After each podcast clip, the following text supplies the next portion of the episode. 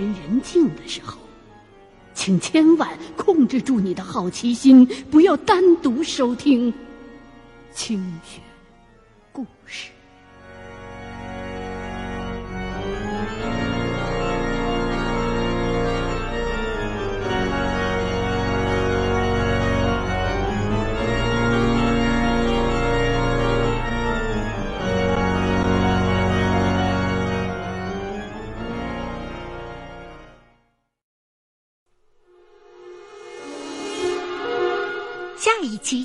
故事，您即将收听到的是《猎鬼人之伞灵》。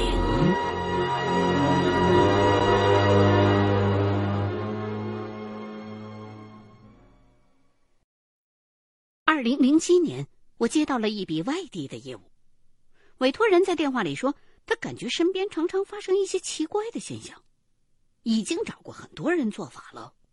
可是这些异象还是一直缠着他，虽然还没有严重的影响到他的日常生活，但是也已经让他非常的困扰了。他甚至还请过开了天眼的人，但始终就找不出原因来。最后，他是抱着试一试的心态，辗转找到了我的一位同行。可是，那位同行在出发之前生了一点小病。就把这个业务转让给我了，说好到时候分两成佣金给他就好了。于是，我动身去了泸州。我对这座城市的印象一直停留在电视上那些反复播出的酒类广告，总是认为这个城市应该到处都弥漫着酒香的。对于我这样一个酒虫来说，这种诱惑无疑是巨大的。好在我干正事儿的时候绝对滴酒不沾呢。这位委托人啊，是个看上去接近四十岁的中年男子，很瘦，头发却很长，跟他的体型有点不搭，不搭到简直让我忍不住想问问他：你假发在哪儿买的？当然了，这也不排除他留这种发型是因为八字的原因。回想当年我十来岁的时候，还书中分吼崔健的年代，有一个师傅就直言相告，说这孩子八字太硬了，必须得破了相喽才能消灾。所以，我当即就被我爹妈强迫带着去打了一个耳洞。可是此举也没见有多大用处，我该调皮还调皮。该闯祸还是闯祸。我跟这名委托人是在一条卖工艺品的街上见面的。他呀，是在这条街上有一个门店卖油纸伞的。也是从这时候开始，我才得知原来泸州还有这么一项传统手工艺流传下来呢。再说这名委托人接到我了之后啊，就带我去了店里。泡茶，寒暄，同时具体的跟我讲了讲他遇到的情况。他说，他的祖上世代都是做油纸工艺伞的匠人，老家呢在分水，不在这个地方。分水那个地方的很多人都是靠做油纸伞为生的。他的父母双亲都是纸伞匠人，手艺都非常的出色。可惜他父亲多年前就去世了。迫于生计，他母亲开始分家单干。好在由于手艺出众，几年下来就把店开进了泸州城。可是刚开店不久，母亲也病重离世了。于是，这个男人辞掉了在外地的工作，赶回家乡，继承了家业。可是。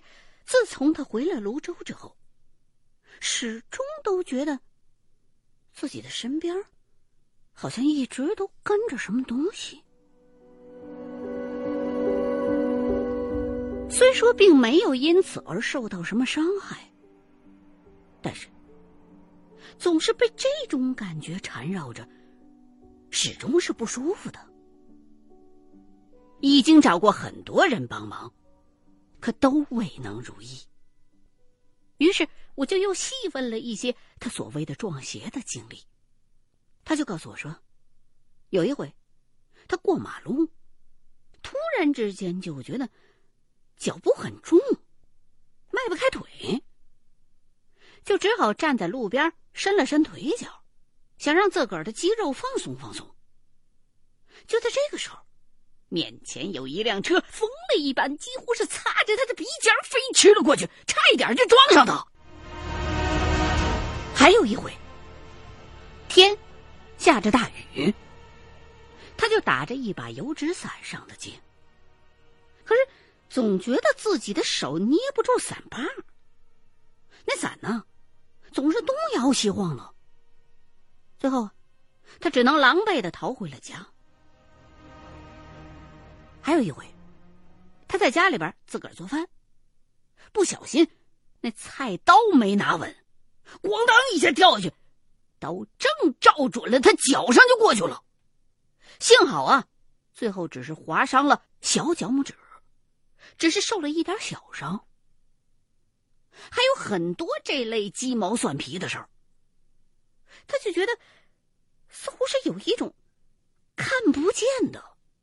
一直在影响着他的力量，缠着他，想搞又搞不死他，就这么缠着他烦人。可是，他说的这一切，在我听来，却觉得这小子的运气好的令人发指。你说？他都连续遇到了这么多大大小小的意外了，可每一回都是有惊无险，又都能化险为夷，这多难得呀！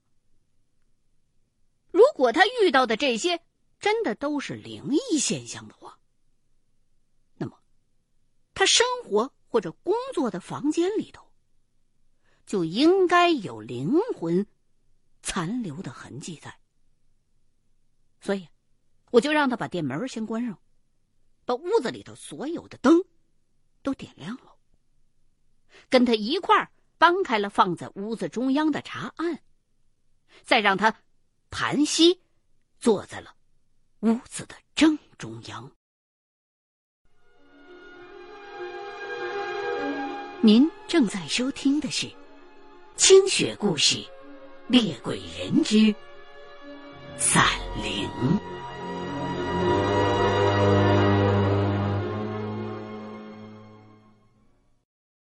给他讲明了一些行业内的规矩之后，我呀，就用布把他的双眼给蒙上了。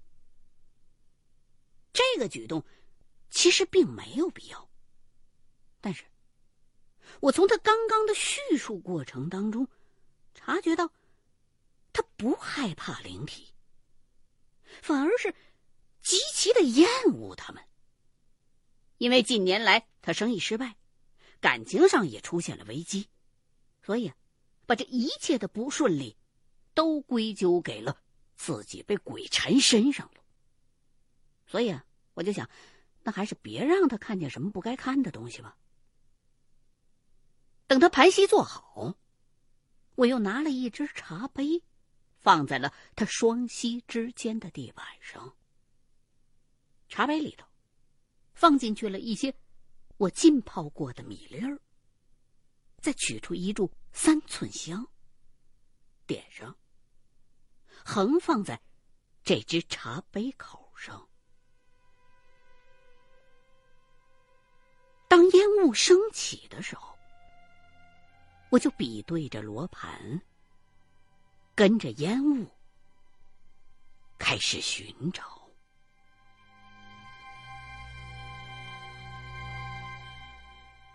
我们业内管这种做法叫做请香。如果这个房间里头真的有灵魂在的话，那么请香是对他们的一种恭敬的打招呼的方式。一旦这个空间当中的灵体接受了你的这份恭敬的话，他就会来主动的吃香，而点燃的香冒出来的烟雾是连贯着的。这样，懂行的人就能看着烟雾的走势，再结合罗盘上指针的动静，察觉到灵魂所在的具体位置了。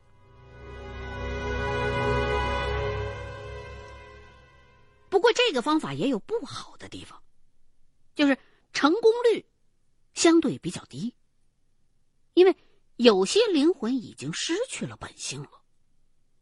打个比方吧。这就好像养鸡一样，如果你冲着鸡群把米粒儿撒下去，这鸡呢都会围过来吃，吃完了之后，它们也就走开了，不会像家养的猫猫啊、狗狗啊一样，冲你摇摇尾巴或者叫两声，多多少少向主人表达一些感激之情。所以，我跟随着烟雾的走向。加上以往的经验的判断，最后分析，屋子里头的这只阴魂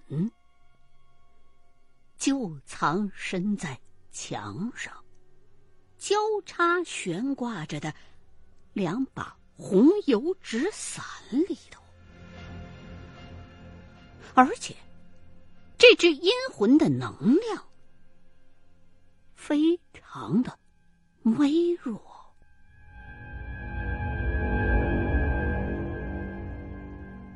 说实话，我有些讶异，因为以前见过鬼附在人身上，附在动物身上，甚至我还见过有的鬼附在车身上的，可从来没见过灵魂会附在伞上的。难道是因为过于的微弱？无法拥有形态，就只能像是微尘一般附着在没有生机的器物身上吗？一时间我毫无头绪。现在既然已经断定了灵魂现在所处的具体的位置，我呢就走过去，把委托人头上绑着的蒙眼布给解了下来，告诉他。您这屋子里头啊，的确有阴魂在，并且这时候就依附在您这屋子里头墙上挂着的那两把伞里头呢。而且看样子，已经附在那伞上很长时间了。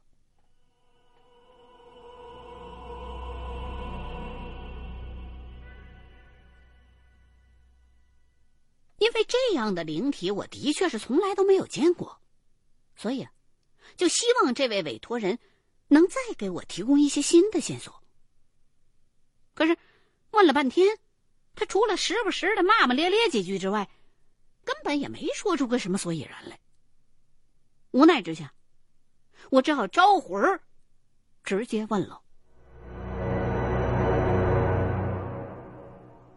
可惜的是，我连喊了好几回，这只阴魂。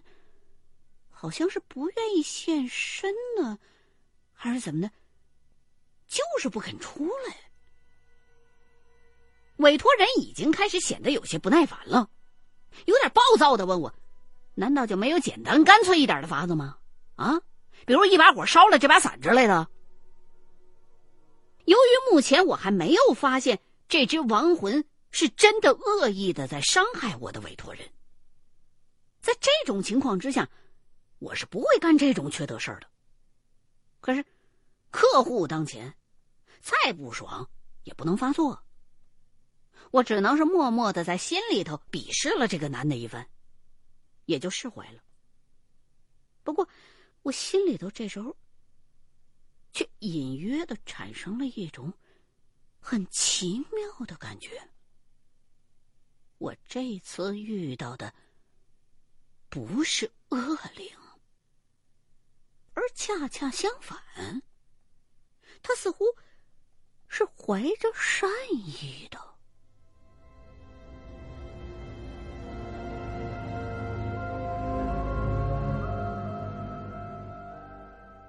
我之所以产生了这样的感觉，是因为委托人陈述的自己的那一系列遭遇，实际上还可以从这样的角度来分析。你比如说。他过马路的那次，觉得脚步很重，于是停下来，伸展腿脚。在他看来，一下子飞驰而过的那台汽车把他给吓了一跳。而他忽略了，正是因为突然让他的脚步变得很沉重的那个看不见的力量，帮他躲过了被车撞飞了的厄运。另外，下雨的那次，他拿不稳伞，那会不会是有这么一只阴魂，害怕他被淋湿？就自作主张的用伞替他挡雨呢？也许只是当时这个力量的分寸没有把握好，但是本意却是善良的呢。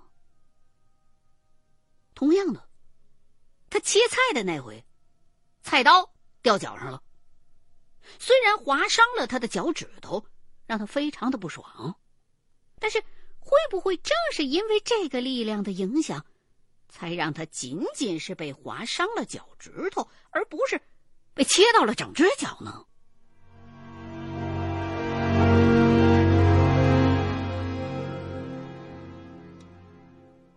如此的考量了一番之后，我还是决定把我的这个角度的分析告诉给了委托人。他一听，我看出来了。他显然从来没有往这个方向去想过。当他听完了我的这一番分析之后，沉默了许久，也不再骂骂咧咧了，而是木呆呆的低下头，沉思了起来。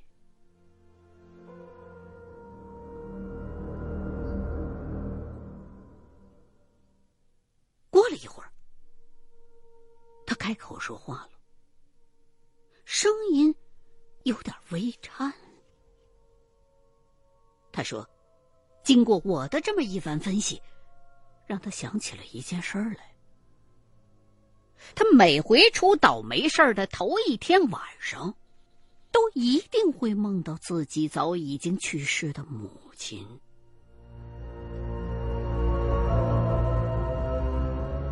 这么一来。”我就明白了。现在基本上可以断定，这只微弱的、长期依附在他们家墙上那两把油纸伞上的亡魂，是这个男人的母亲。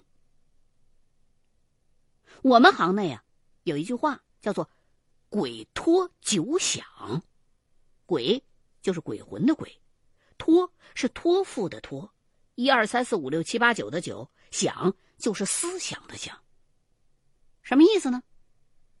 是说呀，一个死去了的人，即便他的灵魂再强大，也只能给活着的生者托九次梦，因为亡人托梦给活人，会损耗他的阴寿的，消耗的越多。亡魂自身的能量就会越被削弱。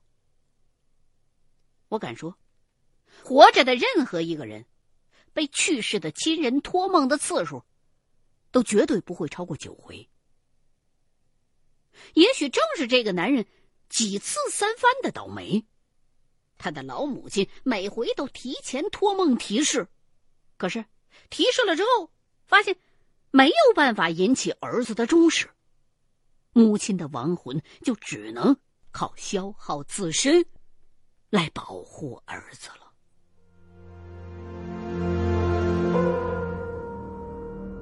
当然，这些话我没跟委托人说。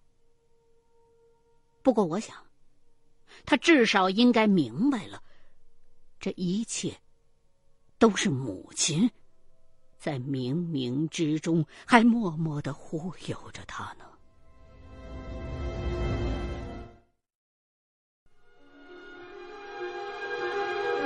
您正在收听的是《清雪故事·猎鬼人之散灵》。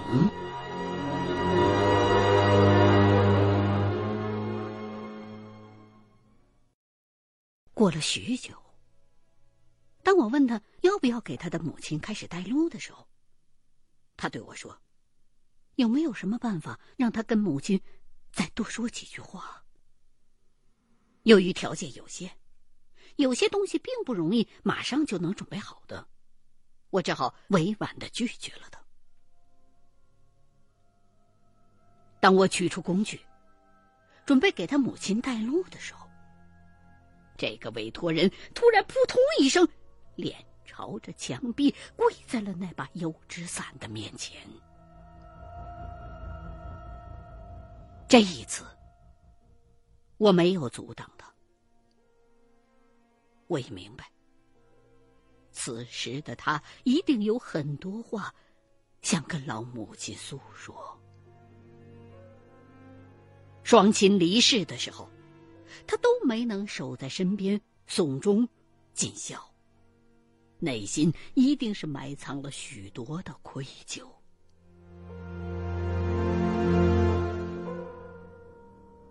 我这个人呢，优点并不多，虽然从小调皮捣蛋，偷信鸽、赌烟囱、打灯泡，还在班主任老师那茶杯里边尿过尿，可是，在父母的正面教育之下。我始终都明白，什么该做，什么不能做。我自觉比眼前的这个泪流满面的男人要幸运。只要想见父母，打一个电话，甚至无需任何告知，直接回家就可以了。但是他已经不能了。他的母亲去世，都是靠邻居亲戚打电话通知，才得到信儿的。倒不是他不孝，可是他最大的遗憾就是自己没能给老母亲尽孝吧。所以，我想这恐怕也是他心态古怪的原因吧。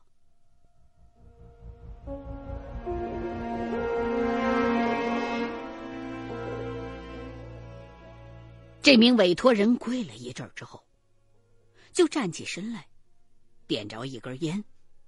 进了里屋，我知道他是不愿意再多说了。于是我就开始给他的老母亲带路。在路上，我告诉他母亲：“您老一路走好，哪儿有光，就奔着哪儿去。”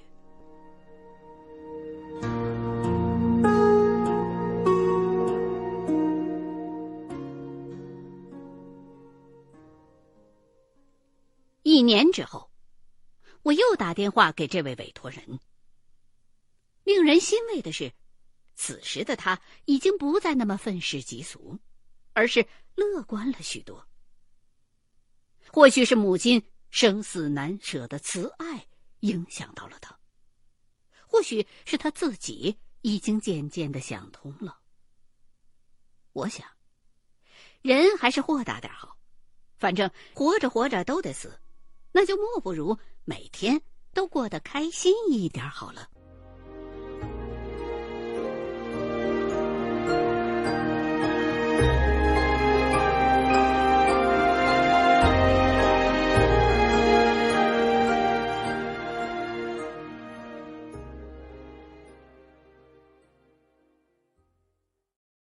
欢迎收听《清雪故事系列之》。厉鬼人，原著李一凡，花城出版社出版。